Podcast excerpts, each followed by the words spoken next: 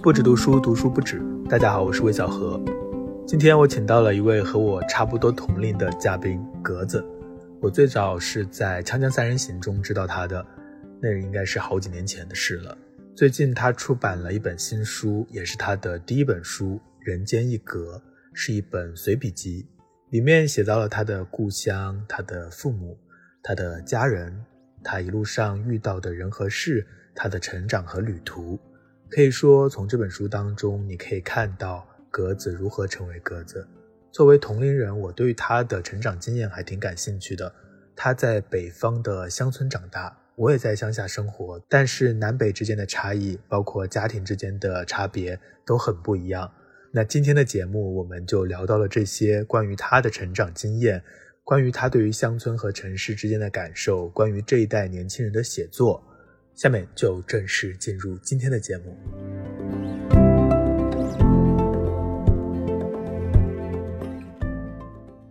呃，今天很高兴邀请到格子来到不止读书，和大家分享他的新书《人间一格》。大家好，我是格子。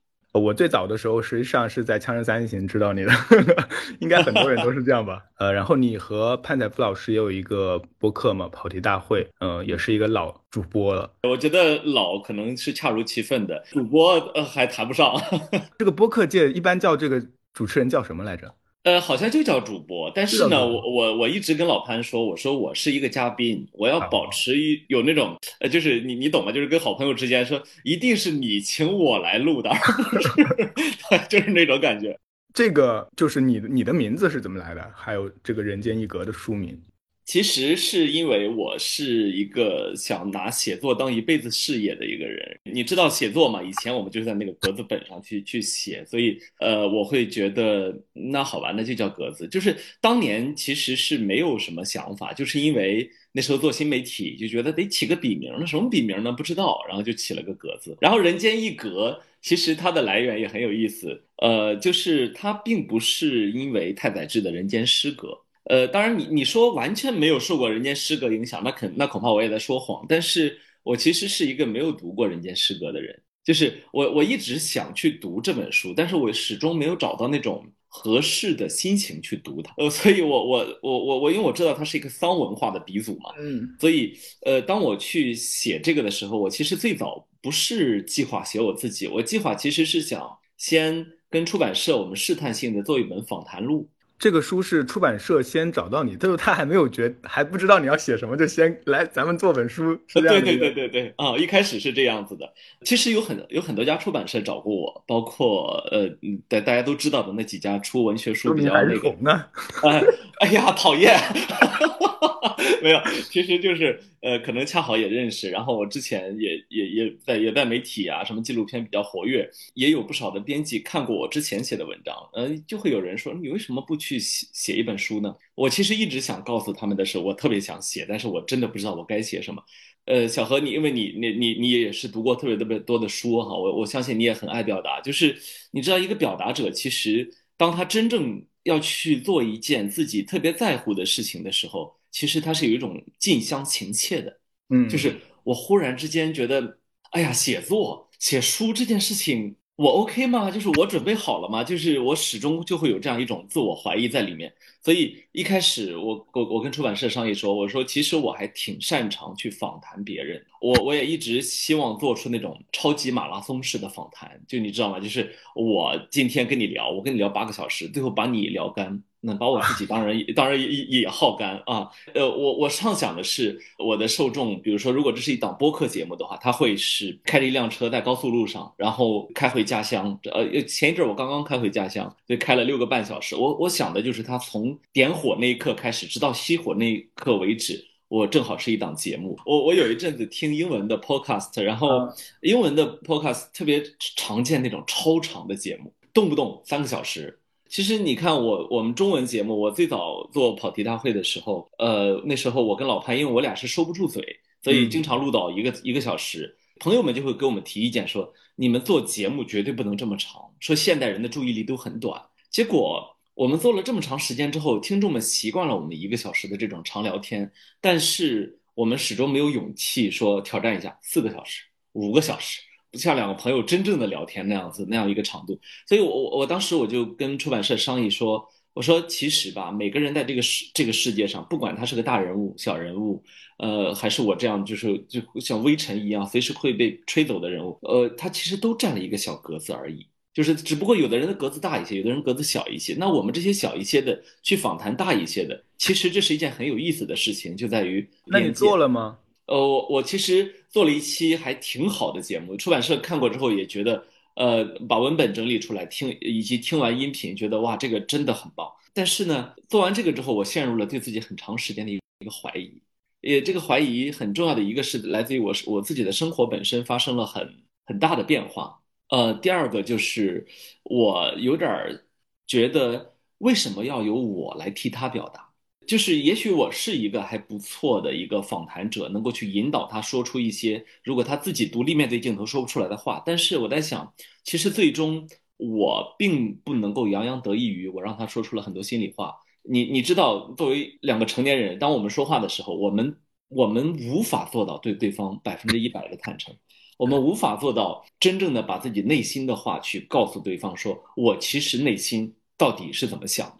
呃，我们只能够去说，你看我的我的采访技巧是让他在媒体上承认了他从来没有承承承认过的话。如果我现在还是二十多岁，我可能会还挺还还挺想做到这一点的。但是我现在，我尤其是前两前几年，我经历了还挺大的冲击之后，我不是特别的有这种欲望了。我我我反而在想。我把自己表达清楚了吗？我我我有去非常坦诚的、非常真诚的去面对我自己这个存在吗？所以后来我就跟编辑说：“我说其实啊，想来想去，这个人间一格，先从我这一格开始，先先不要去试图打开别人，这是第一个原因。第二个原因就是，呃，我觉得我如果我活的时间够长，我注定了是要去营造自己的文学世界。那么，如果我要营造自己的文学世界，就一定要。有一扇大门打开，让大家看到说，OK，这是我，或者说大门前有一个石碑，就你知道去什么全国重点文物保护单位前面会有一个石碑啊，唐代某某那个某某年啊，公元几几几年啊，谁谁谁干了个什么，啊最后有了这栋建筑。我想我得有这么一个东西，告诉大家我是谁，我来了，我从哪里来。所以我想来想去，我觉得说，OK，这本写自己。写自己不是因为自恋，而是因为这是我的表达。如果有人对他感兴趣，那就看；如果没人对他感兴趣，那就不看。他我没有去邀请任何人看，但是我一定要去有这个东西。有这个想法之后，我就在想，哦，是时候去写随笔了。因为虽然文学有那么多的题材，呃，然后随笔在里面肯定是一个不那么高，就是位置不那么高，也不那么显眼的一种题材，但是。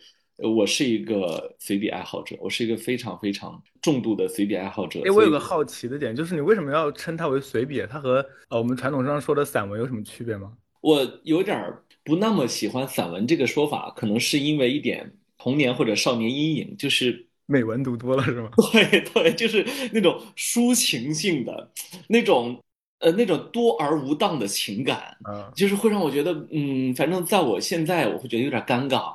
我是山东人哈，我们以前的小时候我们会开那种玩笑，就是抒情散文诗，有时候会在学校或者是各各个地方去朗诵。然后那时候我姐姐，我姐姐比我大大大十岁，然后她上学比我早很多，她会回来跟我说：“哎呀，我的天，我参加了一场晚会，我真是觉得这是我这辈子参加过最好的晚会。”我说：“怎么了？”她说：“有一个同学上去朗诵啊，黄河，我的母亲。”然后山东人嘛，上去之后说。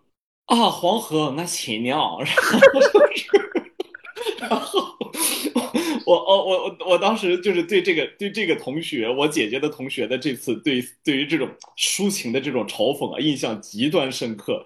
所以当我去写的时候，我我其实更多的想自嘲，而不是去自我的去抒情去夸赞。还有一个就是，呃，我们除了有散文传统，我们其实还是有杂文传统。鲁迅先生，呃，这当然最出名的就是针砭时弊，去表达看法，表达我们对这个世界的一些一我们希望推动的那个理想世界。我是媒体人哈，我我在媒体里面，我最不喜欢的一个工种就是评论。你告诉我说需要我需要我干一件事情，我我可以干出来，这是一种呃呃，叫叫叫 professionalism，就是专业主义。但是呢，就是我不喜欢由我来去推动世界往某一个方向走，因为我不认为我的观点那么对。同时呢，因为我其实还还挺了解媒体，以及也挺了解，也看过很多杂文，我知道，呃，这里面百分之九十九的人也都在胡说八道，就是他们也在跳出自己的 专业领域，跳出自己的本该有的舒适区，然后去把它往一种呃往一种方向去引，但其实他自己既不知道起因，也不知道后果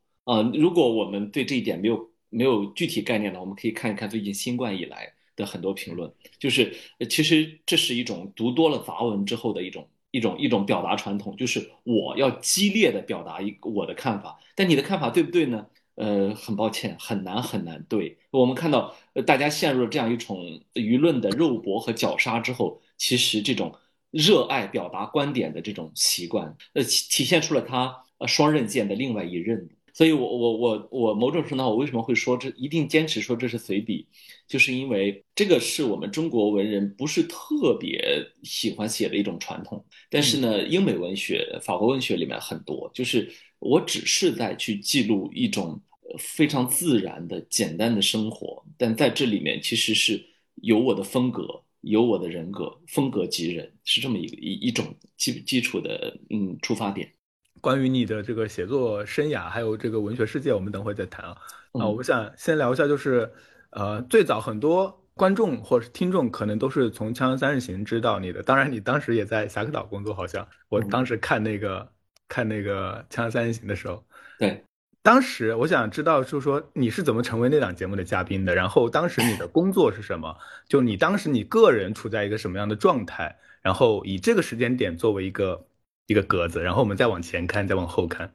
哦，好，我觉得你这个时间点选的挺有意思的。嗯，就是呃，《锵锵三人行》是因为那个时候窦文涛他他他那个节目是真是漫谈哈，那漫谈的时候你得有抓手，但有好几期节目的抓手是我写的文章，他甚至有两期节目完整的就是读了很长很长，就是我的原文。在这种情况下，他们主动的过来联系说有没有兴趣来录一下这个节目，然后。那时候我岁数也不大，我二十六岁忘记了。然后我我就说 OK，那我去看看。所以我就去看了一期节目录制。看看节目录制的时候，我发现哦，原来就是一个一个一个大绿幕，对，然后放着三把椅子，前面一桌子，然后就什么都没有，就在那儿真正的聊天，就真正的嗯一一点一点那个，我我我反而有一点点的被吸引。就是在去录锵锵之前，其实我。从来没有想过我有一天会上电视。我觉得我并不擅长口头表达，是吗？我觉得你很擅长啊。啊，当然不，就是我，就是这是我我对我自己的一种啊认知。就是到到后来，因为我我我后来又有过很多次，比如说到线下去演讲啊，或者给别人讲课的机会。呃，有的时候他会打分，打分，然后我才知道哦，其实我比正常人。多多少少会说话一点点，就是当然我现在这么说就很不谦虚了啊，就是显得很不会说话。但是我我是因为是想很迅速的想说说清楚我当时的情况，然后我就去录了一期相。录完之后，窦文涛后来我们俩才搞清楚，他是我武大师兄啊，我们俩是武汉大学同一个学院毕业的。呃，当然他是。不优秀的毕业生，我也是不优秀的毕业生，我还我还挂过科，他估计也也也挂过，所以某种程度上，我们其实是武大培养出的同一种败类，就是成绩不够好，但是又思想比较活跃。他就跟我说，他说我还挺惊讶有你这样的师弟的。然后他说，我其实一直在想给锵锵寻找年轻的血液，但是找不着，呃不好找。然后他说，我还是希望你能多来录几期节目。于是我就只要他在北京录的时候，就会我们就会去录，就会去录。结果就这样录了，不知不觉录了好几十期节目，嗯啊，所以这就造成了我跟锵锵观众之间的一个缘分。这大概就是那当时的过程。呃，我有个很好奇的点，就是当他说完广浩之后见的时候，你们在干嘛？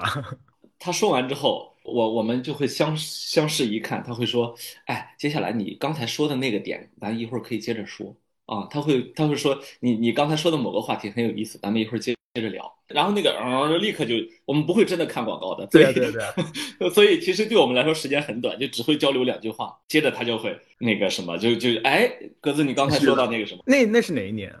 一六和一七年两年。六一七年，当时你是处于一个什么样的状态呢？你的工作我我我处在人生中一个非常兴奋的阶段，就是对我来说，我已经走上社会有有有有两年了，然后呃也已经完全在养活自己，然后也开始去探索我以前没有探索过的更大的世界。你知道吗？就是对我来说，我是有一个明确的成长过程的。我我感觉在我人生中前面的二十多年，我是一直那个折线向上走的，几乎没有向向下走的阶段，所以。那样一种非常兴奋的向上走的阶段，每隔两个星期会去录一个下午或者两个下午的唱腔，然后也认识了很多的朋友，认识越来越多的人，那就是处在人生中一一个非常美好的年华。听起来好像后来就不怎么美好了。不是，就是那时候没有没有受过太多的挫折，就是不是说后来就不美好了。我其实我其实觉得我是一个挺容易知足的人。呃，挺容易满足的，就是如果不是特别大的困难的话，我我我很少会陷入到今天大家说的一种叫 emo 的状态。我不太 emo，就是我我只要可以开心，我就会很开心，然后我就会找吃的，我就会出去玩，我会去见朋友。那几年我酒量也也挺大的，然后就会就会去跟朋友去喝很多的酒，然后就觉得还挺开心的。那那几年，当你去说起那几年的时候。呃，我我心目中会第一时间想到的就是还还挺近打开人生的道路的那种感觉，对对对对。在这本书当中的第一篇就是回流村嘛，那这一篇就是等于说也是给你这一个书定了一个基调，往回看啊，然后看你自己的从小长大的家乡，然后你自己不断的回去，然后写你的父母这些。你是什么时候开始写这篇文章的？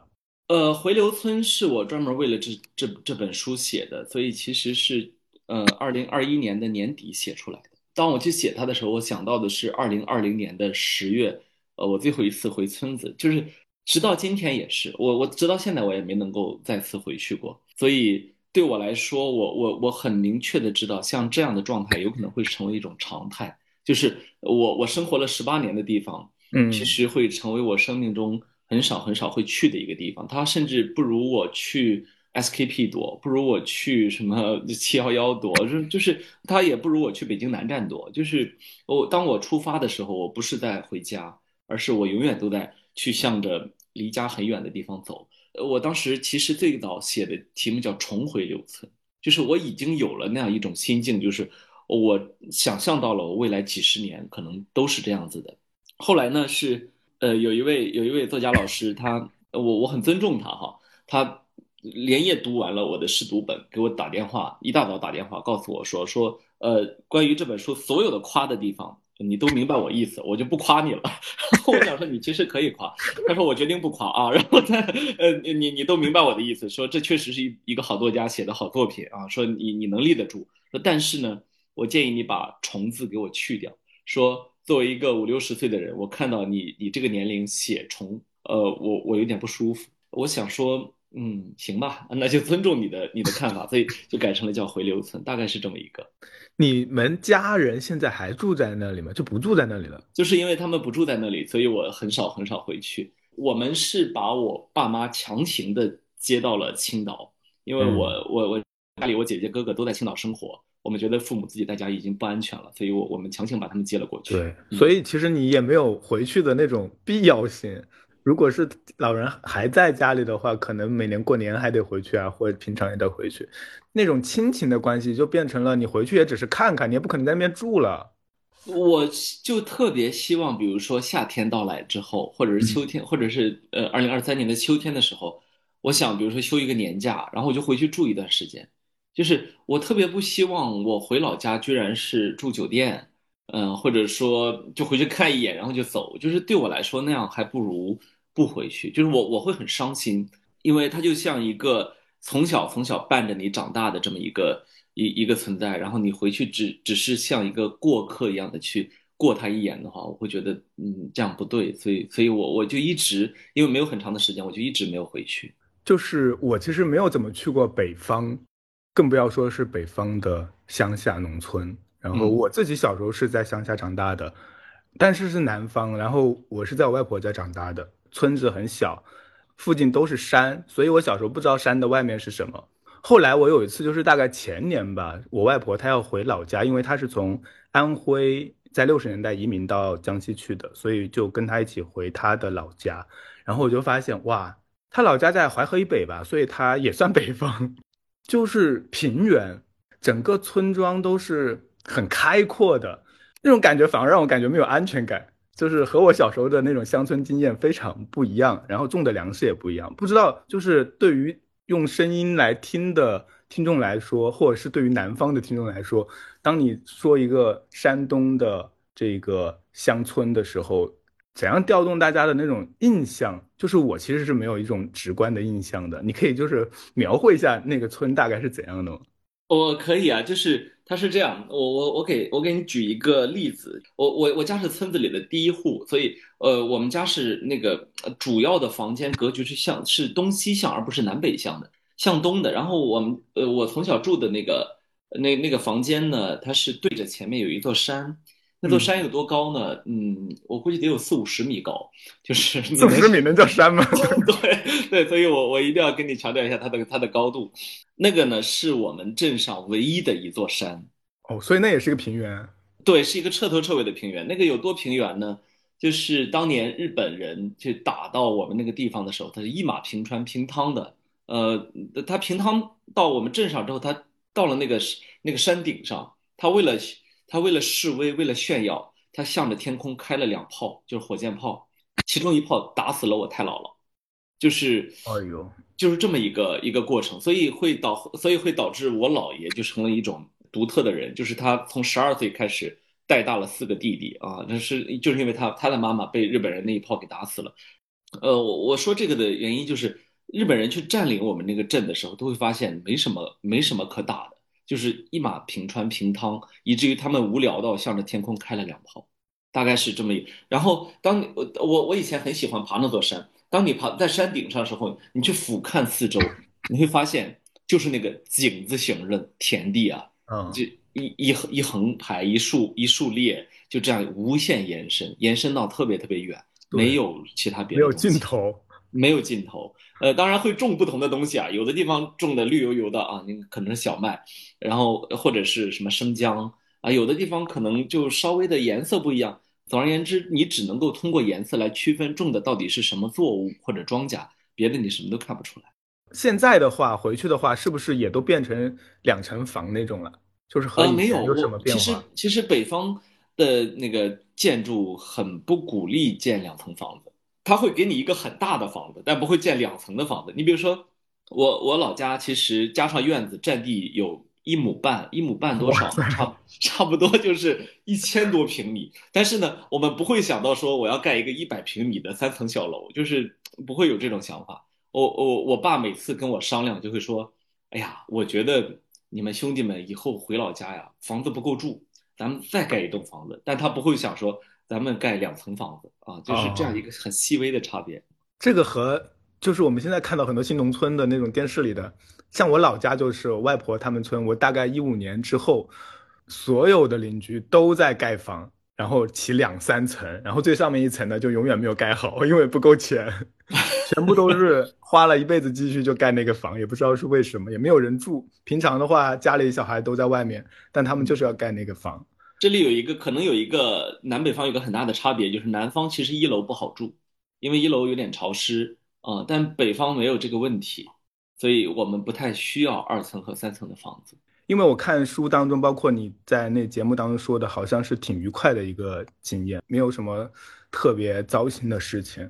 那我小时候，其实我们当地还挺穷的。我我觉得我经历过还挺贫穷的阶段，但是每当聊起这个的时候，我父母辈儿他们就说你没见过穷，你不知道啊，就是你没有你没有过只吃地瓜干儿的日子啊，就是他们会拿这个当标准，就是只有地瓜干儿，你不知道那是什么感感受。那我说 OK，我我是不知道，但是我觉得我挺穷的。但是呢，呃，我觉得好处是，呃，我生活在一个很大很大的家庭里面，呃，我你看我我自己家我也不是独生子女。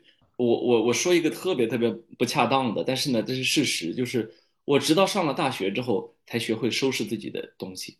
我我那时候我我的同学们哈，一放了学之后，第一件事儿其实是去帮爸妈在地里干活嗯，然后我到地头是跟我妈聊天儿，她不允许她不允许我插手这些农活她跟我说的一直都是，就是我觉得我干的这些事儿我都以后希望你别干了。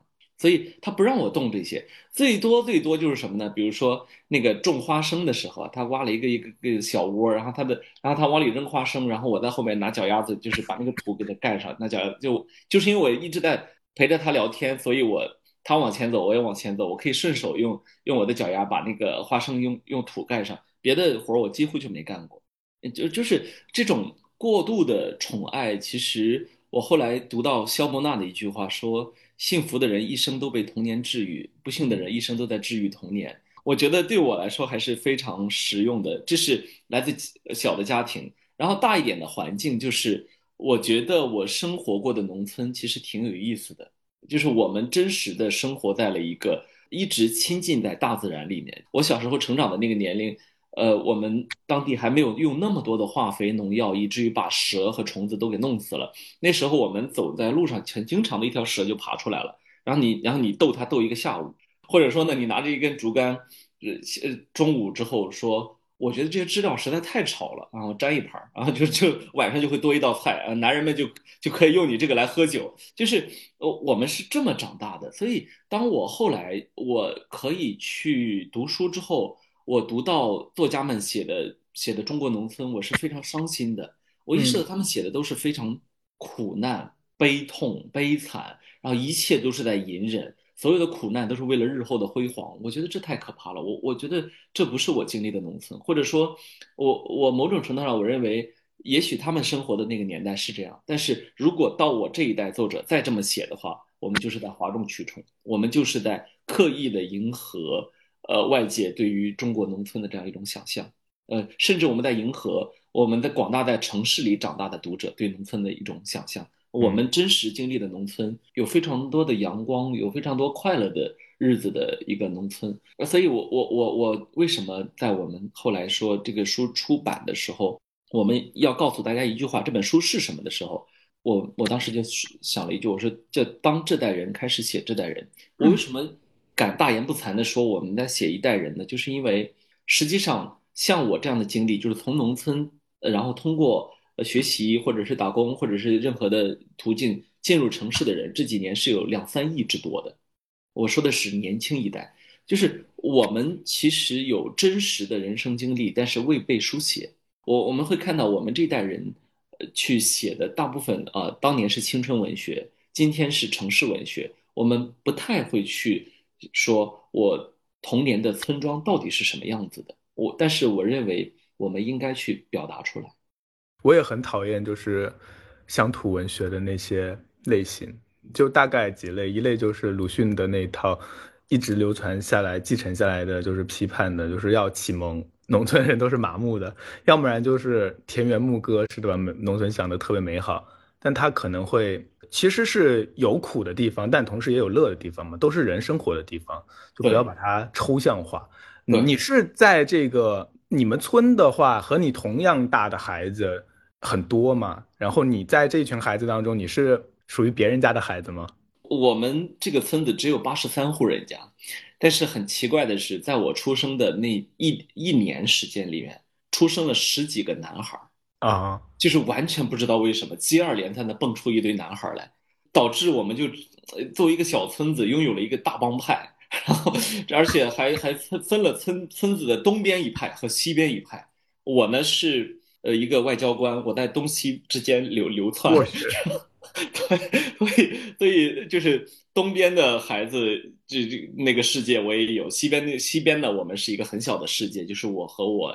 一起长大，就是在书里面，我写了好几好几个人哈，就是跟我一起每年春节去到处放呃放火的那群人。我一直不是别人家的孩子，因为我我其实有一个特点，就是就是比如说我初一初二会学习特别差，然后到初三之后，呃家长会恐吓我说，OK，那你要上职业高中了啊，你那个两年之后你就可以出去打工了。我说啊，这这这也太快了，然后赶紧学习。然后我我然后我我就会中考考的特别特别好，我觉得我中考应该是我们全镇第一。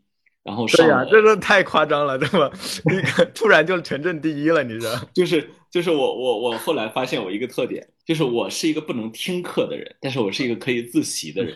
嗯嗯，我我就是到初三，我发现不行，这么下去真要打工了，我就会超级努力，然后就就是是就考了全镇第一，然后所以我一直就不是别人家的孩子。相反，我今天我还在跟一个朋友说，我说教室里面永远所有的教室啊，我不知道今天呃大城市会怎么，但是我经历过的所有的教室，除了大学之外，都有一个。差生区域啊，就是那个，我就是在差生区域的。对对对对对，那咱们俩是在同桌，就是。可是我没有考过城市第一，你可能没在镇上考过试。我跟镇上考试可简单了。呃，然后呢，我我我一直在那个区域，那个区域就会有垃圾桶，就会有罚站的同学，总有人要罚站。然后那罚站同学就站我边上，那他罚站的时候就跟我聊天呗。然后有时候我罚站，我就原地站起来，因为我不需要再挪到别的地方去了。我我就我一直是。这么长大的，我我还很清晰的记得，我初一的时候政治考试考了二十一分，满分一百，我考了二十一。这个政治老师当着全班同学的面，把我的书包给我，就是把里面所有东西倒出来，然后扔了。我当时觉得还是挺丢脸的，非常丢脸。就是我其实是被老师不同，我在不同的年级被不同的老师都侮辱过，也许他们对我的期待值过高。导致呢，就是当看到我那个成绩的时候，就会格外的生气。所以，我我我我很就是印象特别好的老师，并没有特别的多啊。你在初中的时候是等于说是在镇上读书，对吗？对对对，那就是我们的步骤应该是相似的。那然后到高中就在县里了。嗯，那你在高中的时候成成绩应该也挺好，要不然不会去武大呀。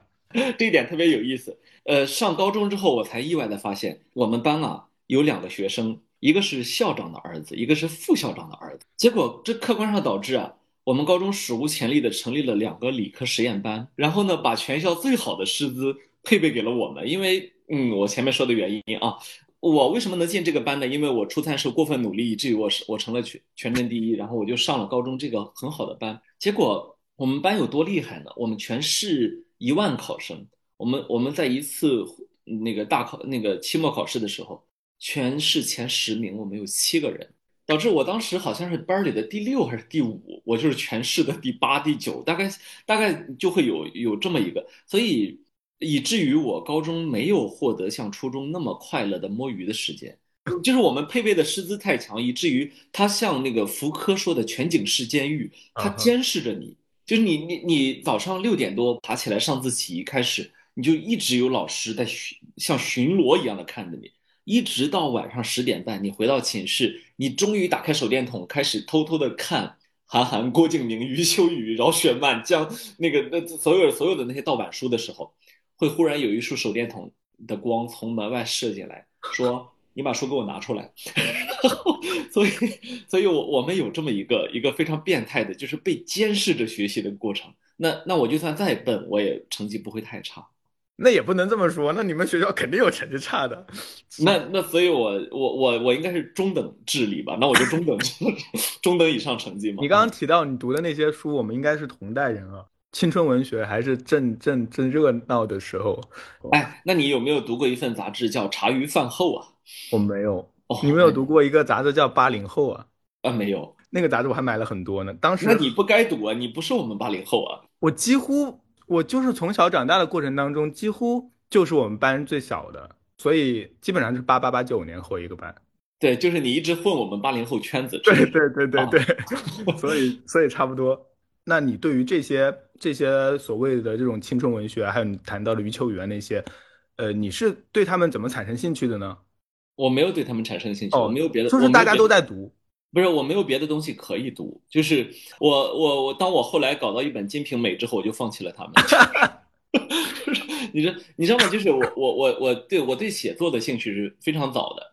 我差不多在小学四年级的时候，我哥给了我一本《西游记》，但是是原原著，我是生啃下来的。啃完一遍之后没太看懂，再来一遍，再来一遍，所以我其实啃了几十遍的《西游记》，然后。到后来再读《水浒传》《三国演义》，都是这么读的，就是因为它半文半白，有很多的说法是你不能够一下子理解的，那就一遍遍的读。我我我我很少有查字典的习惯，我就会一遍遍的让自己去攻克它，只是这么一个过程。所以我会说，当我后来读到《金瓶梅》的时候，我瞬间就放弃了韩寒啊、余秋雨他们的书，因为就是对我来说，那个文体才是更亲切的。是我从小时候有课外阅读开始，就就读的东西，就是半文半白的中国古典小说的这种东西，这是我的一一个一一个阅读经历。在那个时候，你有想到说要把写作作为一种职业啊，或者是作为一个未来你想从事的事情吗？嗯，没有。呃，我我我说我的写作启蒙很早，但是绝不意味着我对它有职业自觉性。嗯，真正的职业自觉性，我觉得其实是从高中开始的。高中怎么开始的呢？就是哦，我我我说我这些年来没太遇到过很好的老师，但是我遇到过好几位非常好的语文老师。我的初中语文老师特别特别的对我好，他有多好呢？他会下雨天看到我在雨里面走，他会拿着伞撑着，然后把我夹在腋下继续往前走，是是那样一种呃非常宠爱的一种也对那种老师。然后到了高中之后，我的高中语文老师呢，整整带了我们三年。这个老师非常特殊，他从带之初就跟我们说，三年之后老死不相往来。然后果然。高三毕业到现在，我一句话也没能跟他讲，因为他消失啊，他不允许你再去接触他。但是呢，高中的三年呢，他要求我们全班同学每周写一篇周记。嗯，这篇周记呢，不要求你写成高考作文，不要求你有话题，不要求你有任何的东西，你就是随便写。然后每周的周记，他都会给我留长长的言，然后呢，会在上课的时候忽然说。哎，我那天那个谁写的那篇文章很有意思，然后他就会固定的拿出我来讨论，几乎从来不讨论其他同学。所以你你那个时候非常大的满足了我的一种虚荣心。但他的这种鼓励会逐渐逐渐让我意识到，其实我的写作是与众不同的。有到什么份儿上呢？就是有时候你知道，高中他会有那种，比如说填空，或者说让你对仗，比如说出个对联的上一句，然后你你去写下一句。等等，就会有很多这样的随堂练习。我永远都是第一个答上来的。我我我从那时候那那些不断的训练里面，我意识到，其实遣词造句对我来说还挺容易的。或者说拿词语组合成一句对联，组合成一句什么东西，对我来说都还挺容易的。就是它逐渐建立了一种嗯写作能力上面的自信。那上大学上大学，我我一不小心进了新闻系。你知道我是理科生。纯粹因为偶然，因为误会。首先呢，我去武大就是个误会。本来本来想好了要报复旦，也也确实能去。但是在高考填报志愿的那个早上，我问了一圈我周围的同学，有七八个跟我关系特别好的，他们分别去了武汉的不同的大学，什么中南财经政法，什么华中科技大学，然后武汉大学，什么中国地质大学，就是他们都去了武汉的某一所学校。我当时就心里想，那我一个人去上海好无聊啊。所以我就临时说，那武汉最好的大学是什么？武汉大学，武汉大学最好的专业是什么？然后就说什么水利系、新闻系，什么就说了一堆。哦，那就这些就都报了吧。然后就我就我是这么报的大学，很偶然的就决定了未来的人生的某些方向。对，然后那天早上，因为我们全家，我就是整个全家有过上大学经历的，就我姐夫。我给我姐夫打电话，我说姐夫，我这个想想想想报武汉大学。啊，我说我还填了这个新闻系，填了什么？我姐夫呢，也他是个工科生，他对这些其实你现在看他并不了解。他说啊，新闻挺好，你看白岩松啊什么什么，就是说你看他们都都都是感，你知道普通人其实对新闻的这种认知是，其实就是电视节目主持人。哦，我说那你觉得好就行，然后我就报了，然后我就去了武武大，然后就进了新闻学院。进了新闻学院，我才理解为什么他们会招理科生。因为网络世界来了，所以他们成立了一个网络传播系。网络传播系，他们觉得这应该是文理兼修的一个系，所以他们想招一些理科生进来补足这方面的生源。于是呢，他们就就在山东招了两个人，呃，可能在其他省也什么两个、三个、四个，就这么招。结果我进去之后，第一年我们是通识大课，通识大课就是不分专业。我听了一年的课之后，我觉得网络传播好无聊啊，还是新闻系有意思。于是就这样。变成了一个新闻系的学生。你刚刚其实说太谦虚了。你在你你们家都是唯二的大学生，那在你们村呢？我目前为止还是唯一一个去过清华的。是啊，是啊，是啊。对，但是呢，我觉得嗯不太适合这样横向对比。我我总会想到，其实并不是每个人都像我这么幸运。嗯，你觉得你幸运在哪里呢？呃，从小从小有一从小有一个极端宽容的家庭环境。这个其实是没有没有办法比的。我看过我的很多同学从小是挨着爸妈的打骂长大的，甚至有很多的家长会到学校里给老师说：“你给我打啊！”他一只要不听话，我就意思我授权你给我打。他是他们就认定了棍棒底下是可以教育出好孩子来的，这是第一。第二就是，呃，他们不像我们家一样会无条件的为我的教育付出。就尽管其实也没说我有过什么，比如说我也没上过辅导班，也没有去额外的去因为教育多花过什么钱。但是当我们学校需要什么的时候，他们不会眨眼睛，就会说那 OK，人家学校要什么咱们就给什么，需要什么咱们就做什么。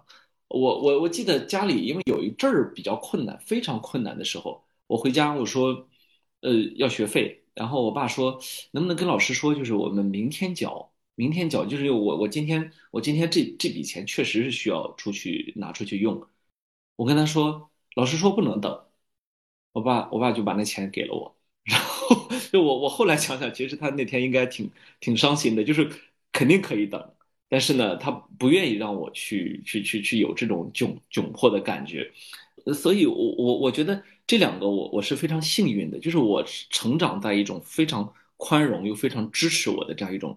环境里面，再有一个呢，就是我觉得人开窍的时间不一样。我也许比很多同学开窍的时间点好了一些。比如说我在初三一开始，我我我我准时开了窍，就是努力了那么大几个月之后，就可就就以很好的成绩能够参加中考。但是有些人他可能他成长更慢比如他可能十八九岁才开窍，但那时候他已经失去了受教育的机会。我蛮喜欢，我应该说是我很喜欢这一篇，就是那个问题少年。写的是我曾经的同学，然后他就是完全另外一种人生轨迹了。其实我看到他的时候，就会想到我自己的一些成长经验当中的一些朋友，包括我的一些弟弟，他们基本上都是这种轨迹，就是也没有真正的去学什么，然后就去打工。最近这些年呢，又经常被什么网贷啊各种东西骗，然后就是搞得乱七八糟的。这些朋友的话。你和他们还有很多联系嘛？然后就是你的县城，就是你刚刚说了一点，就是你在县城读书的时候，实际上是很封闭的，就是没有参与到他们的那那那个混乱的青春期当中去，是不是？对我我没有机会参与，我我我我跟你说，我们管的有多严哈，我们就号称文明监狱。有一次周日的中午，我们是在可以可以自己收拾一下，就那那个是可以不用在教室里面待着，所以我们周日中午就会全部都会回到。或回到宿舍，但是呢，我们一个月才可以才可以回一次家，所以那个时候呢，不允许你出校门。周日中午，忽然所有人都开始往窗台上涌，为什么呢？因为有一个同学跑出去了，跑出去之后他回来，保安就要拦住他，那肯定一拦住要登记，回头就要回到他的班级要被收拾嘛。那个同学从校门一跃而下，然后跳下来之后，保安在他后面追，然后他在前面跑，我们全体所有同学都在上面欢呼，就为他加油。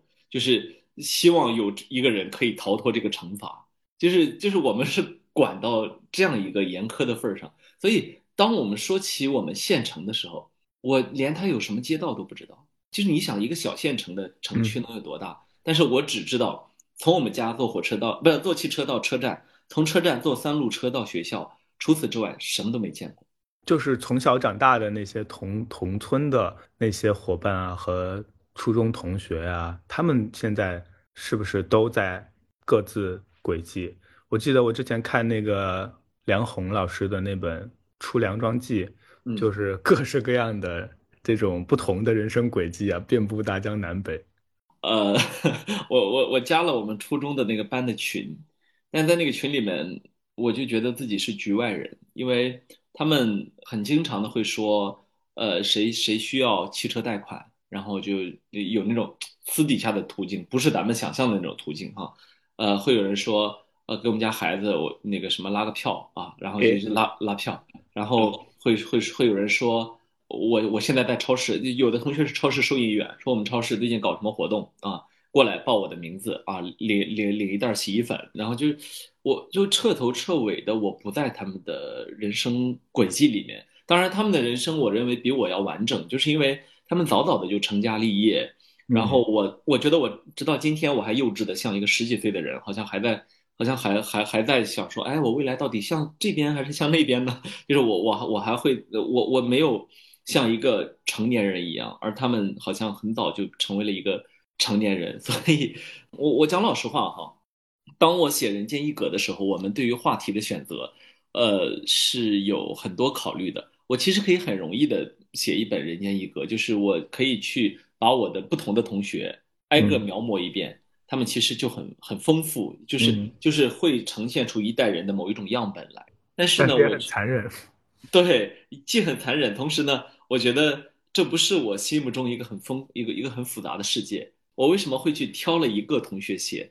呃，其实是因为我觉得他身上携带着很多的东西。就是当你去想到《问题少年》这篇文章的时候，呃，他除了他悲惨的结尾之外，嗯，其实他整个过程中他经历的就是我的同学们会经历的很典型的过程，就是那样一种在时代浮沉中被浪冲击到左边，你就在左边；冲到右边，你就在右边。就好像另外一篇文章《母校》里面，你会看到，哦，我的我我从小一起长大的发小。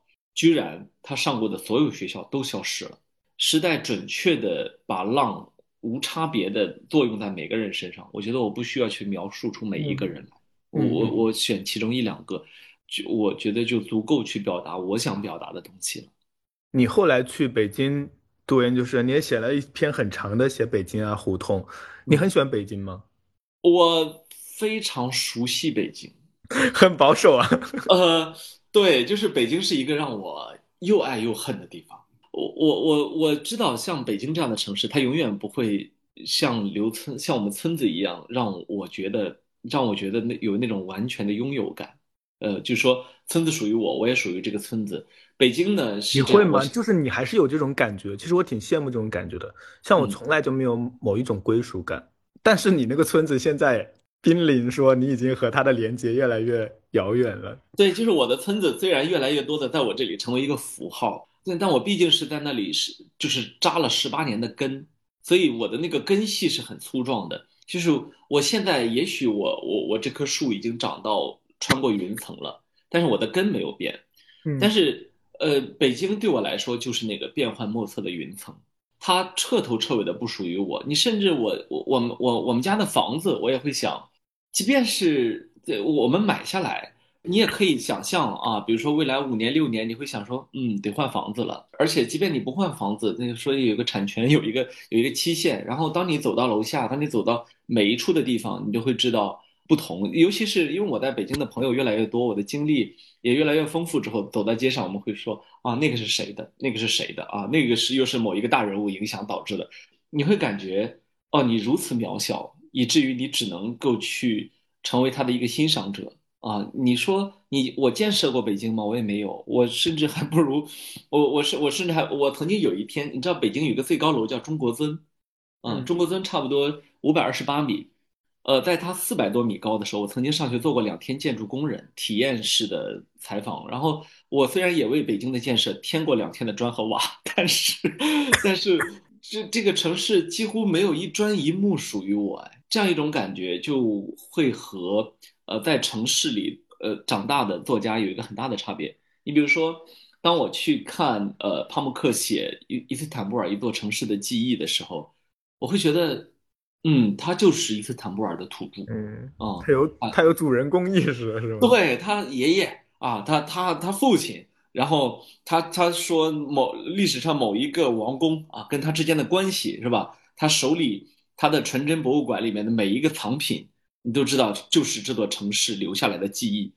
而我，我虽然跟北京之间有着越来越深的牵绊，你比如说，我知道我我那天看政府统计说，北京有一千条胡同。我说，嗯，我应该走过七八百条，我会大概其有这样一个自信，甚至呢，我可以做到，我带着北京朋友们去逛北京，就是北京土著。我说，呃，呃，我说我我带着你们逛逛北京城，我知道你们土著很多事儿都不知道啊，但是我呢，恰好是一个一个这种呃文化爱好者，所以我我可以给你们当导游。当外地朋友来北京之后。我我还是一个挺好的导游，就是不管你到北京的哪个区，甚至你去郊区，我可能多多少少都能够讲解，因为我还有时候我还会去约着考古队的朋友，我们说在北京考古的朋友会说，那那个地方到底有什么，是吧？呃，什么通州挖出一一一万多座墓来啊，什么又在顺义挖到挖到什什么金子之类的，就是说我我我可能有很多这样的谈资，但是他他终究不属于我，我我是一个彻头彻尾的局外人。所以，当我去写那篇《如果在晴日走进胡同》的时候，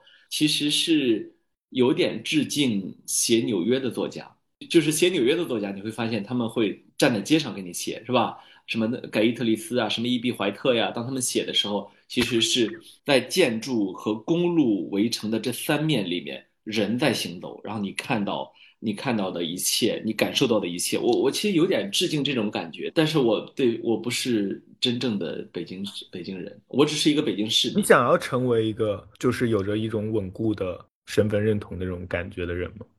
我我是有的，就是我我并不是想要，我我是有的，对啊，我只我只是不能够成为一个北京身份认同，不能够成为一个真正的城市人。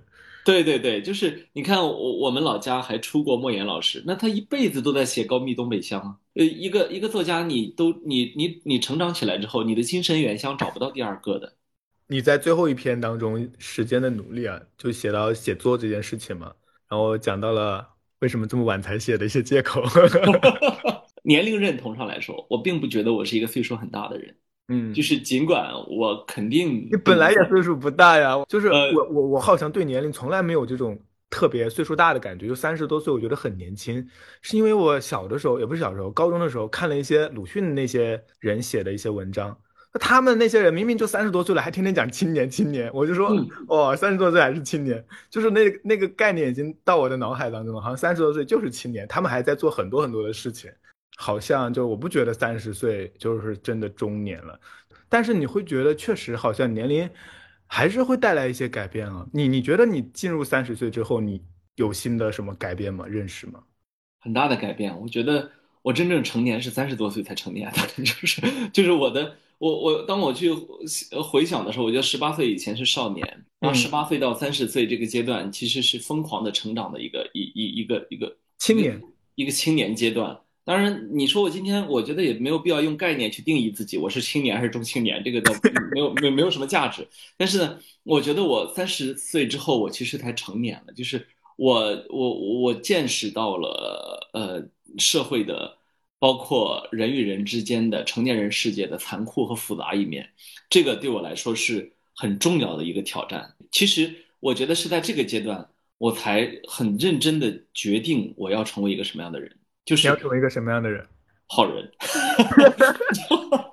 就是就是呃，你会发现，其实简单的路是不当一个好人啊。就是你你你只要你只要心中的标准够少，你的你的底线够低，其实你可以活得轻松很多。尤其呃，对你我这样的人来说，我们是青壮年的男人，又是又又不是少数民族。其实我们在这个社会中。我们很经常的会忽略掉我们所这所拥有的优势。我们其实有太大的优势了，我们不用担心半夜出门行走，我们不用担心别人会伤害到我们的性别认知，我们不用不用担心好多事情，甚至我们都不太用担心在街上跟人发生冲突，因为一般人不会选一个青壮年跟他发生青壮年男人跟他发发生冲突。当然这些都是很很很表层的，还有比如说你的社会资源、你的社会定、你的社会定位，甚至比如说你去医院。你是要去排个队，你还是你还是要去动用各种东西啊，然后去去插队啊，甚至说去呃去剥夺别人本本来已经有的那个东西等等等等，就是有很多很多这样的选项。我会在这个阶段才意识到，哦，当你去面对选择的时候，你才知道你是谁，以及当你选择过了之后，有些话当你说完了之后，有些有些事儿当你做了之后，你才知道，哦，原来我是这样的。呃，我我是这几年对自己的认知越来越多，然后也觉得我自己的嗯这种思维越来越越成熟，所以我才会想说，当我今天写写作之后，我会觉得哦，我写的是我，而不是二十多岁的时候看到这个迷人就去跟这个玩一会儿，看到那个有意思就去读一会儿那个东西，甚至在呃写作文风上，我也会。二十多岁的时候啊，这一阵儿看马尔克斯比较多，然后那个那个讥诮劲儿上来，然后那一阵儿可能看非虚构的作品比较多，就那种严谨、无数的定语、状语、从句那个劲儿上来，呃，翻译腔，就是我我其实觉得还是经历了洗礼自己的那样一个过程。你之前应该一直在媒体，其实也是一直都在写的，只不过很多时候是向外的工作稿件。对，就是其实个人写作和工作写作是呃彻头彻尾的两码事情。尽管会有人说说新闻记者是最容易成为作家，或者说有很多作家曾经干过新闻记者，但是当我当我们真正的去进入个人写作之后，会发现这彻头彻尾真的是两码事情。除了都是以文字作为工具之外，别的其实相通性不是很多。因为呃，工作，尤其是我们媒体的工作，它更多的是一种呃，去考虑大多数人的诉求，去考虑公共的东西，甚至在语态上和在你的发心上都不是一种个人化的，它是严禁个人化的。但是呢，作为一个作者。去写作的时候，它恰恰是一种彻头彻尾的个人主义，它是一种对于个人的旨趣的一种心目中的理想世界的极致表达，所以它其实是完全背道而驰的。我认为其中一种会伤害另外一种，就是这是我现在很很很很提防的事情啊。那你现在同时在做两种吗？对呀，对呀，会会割裂吗？不会，就很像是会。自己在写的话，像一种休息。呃，我对我其实非常享受自己的写作。我有时候，我我有时候，当我去停下来的时候，我你知道，就是我其实觉得我什么文体都能够碰啊，但是有一种文体我是从来不不好意思拿出来的，就是诗歌啊。然后呢，当我彻闲下来的时候，你知道我会干嘛吗？我会在我的手机备忘录里面写诗。嗯，写的就是泰戈尔那种，就是小短诗。那种小短诗会让我觉得。啊，我现在好开心，我好放松啊！我我我觉得我我是自己，它它是一种休息，是是是你说的这种。但是呢，当你说呃工作写作和个人写作会不会有什么冲突的时候，其实我觉得我已经很习惯冲突了。就是我既是农村人，也是城市人。我我我既是一个呃非常自我的一个呃中青年的男的，我也是一个。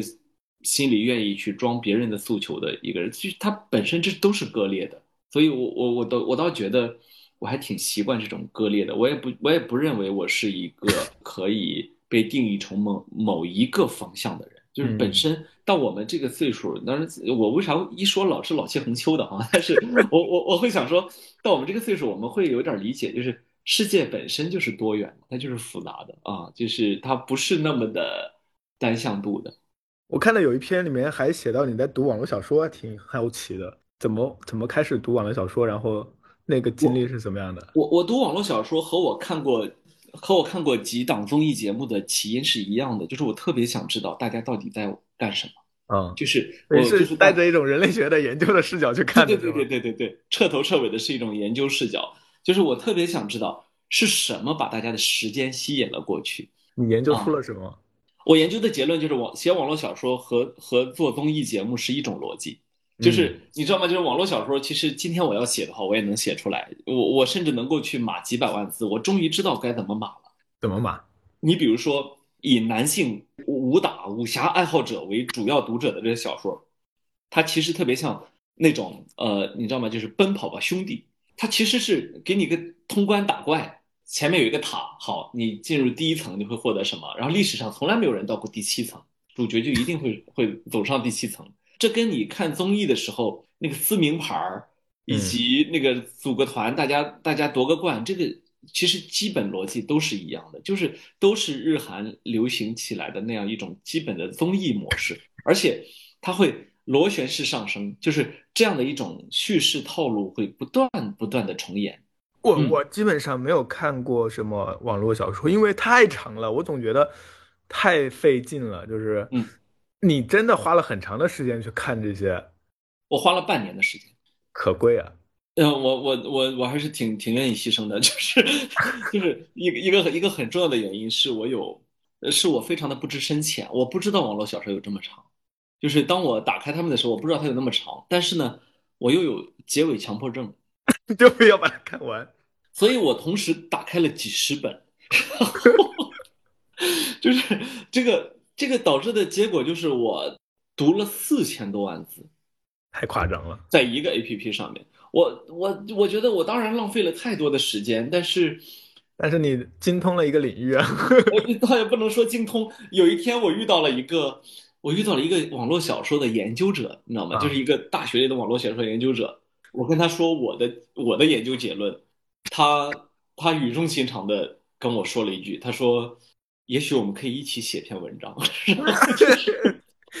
也许他还没有你读的多呢。就是他有可能，他有可能，你知道吗？研究者看这个东西可能是忍着看的，但是我因为太想知道结尾，所以我我真是你还是看进去了啊！我看进去了，我赶着看的。我就是，就是我有些地方就是他很，而且在读这个网络小说的过程中哈，我理解了我在微博和在喜马拉雅评论区不理解的事情。就是你知道吗？就是微博上你会看到有很多，比如说艳女迷信啊，迷信那个某一种东西，比如说啊，迷信传统武术啊，迷迷信某一种草药啊，迷信深山老林中有什么，然后迷信这个世界上呃有多大的阴谋论等等等等。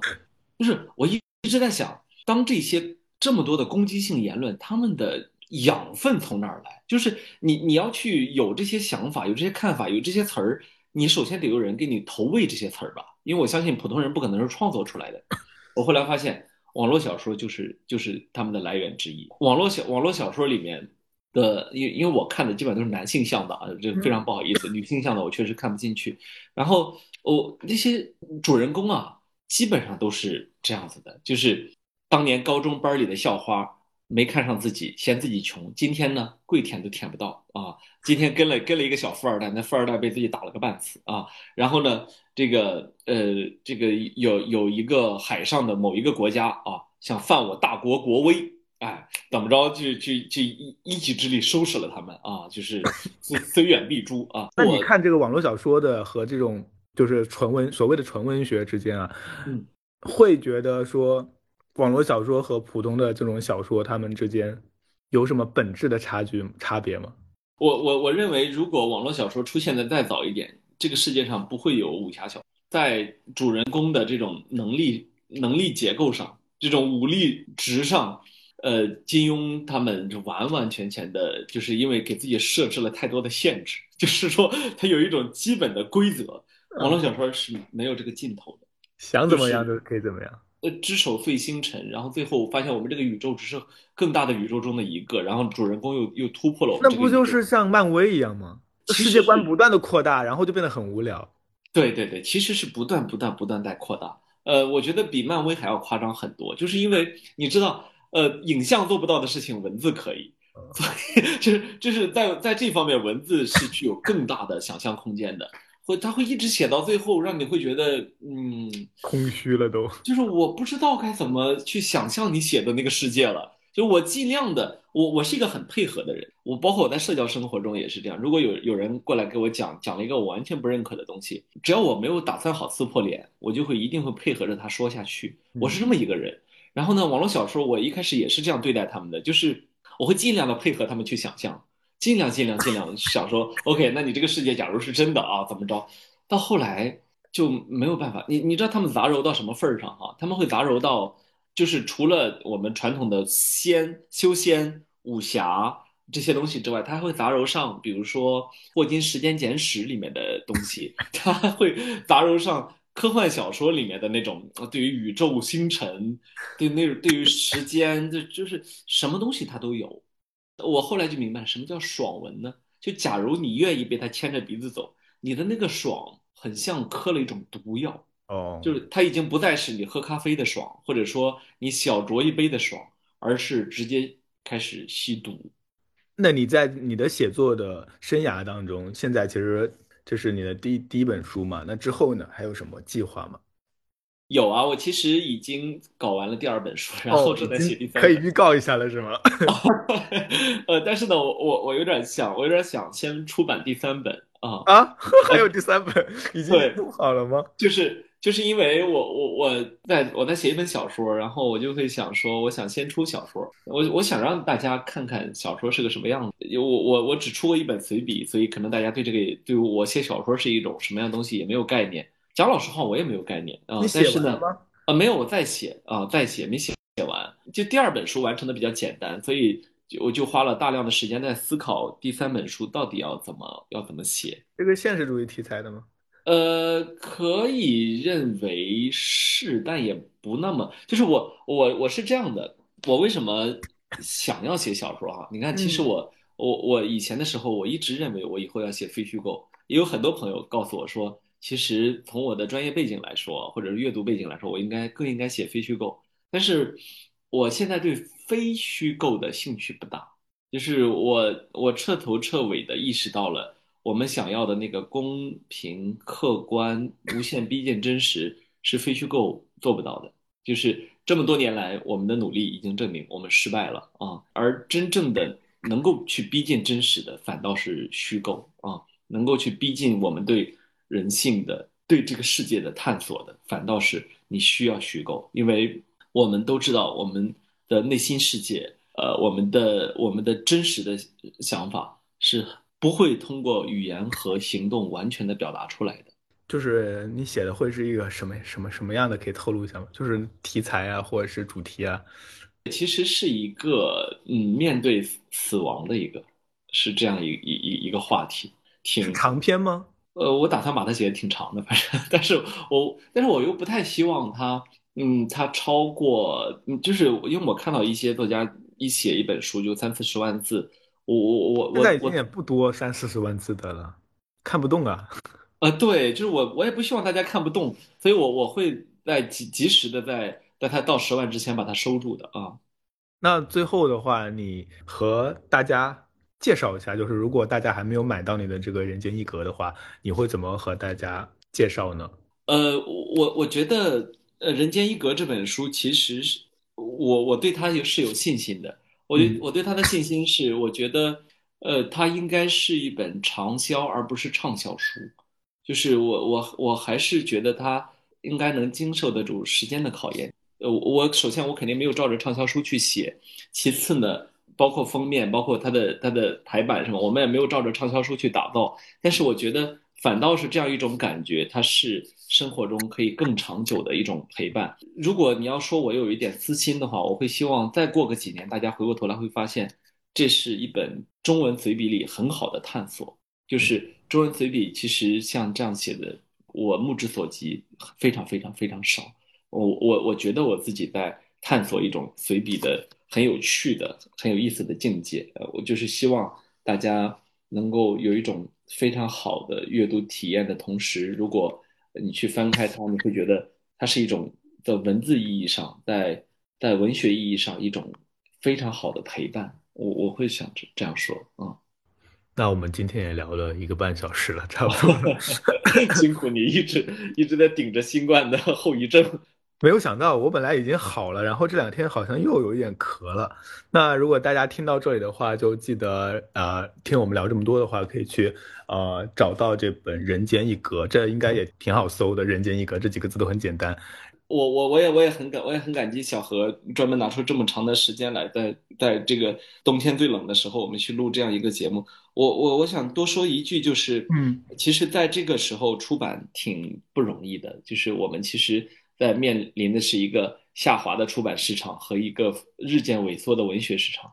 当我去在京东或者当当我去搜文学类的书籍的时候，我会发现前十名里面有九本是正常人不会读的啊，都是要么是经典作家，要么是大部头啊，就是大家可能更多的会去买文学书，是回来装点自己家的书架，或者说是给自己家孩子说你要给我读啊，而不是对。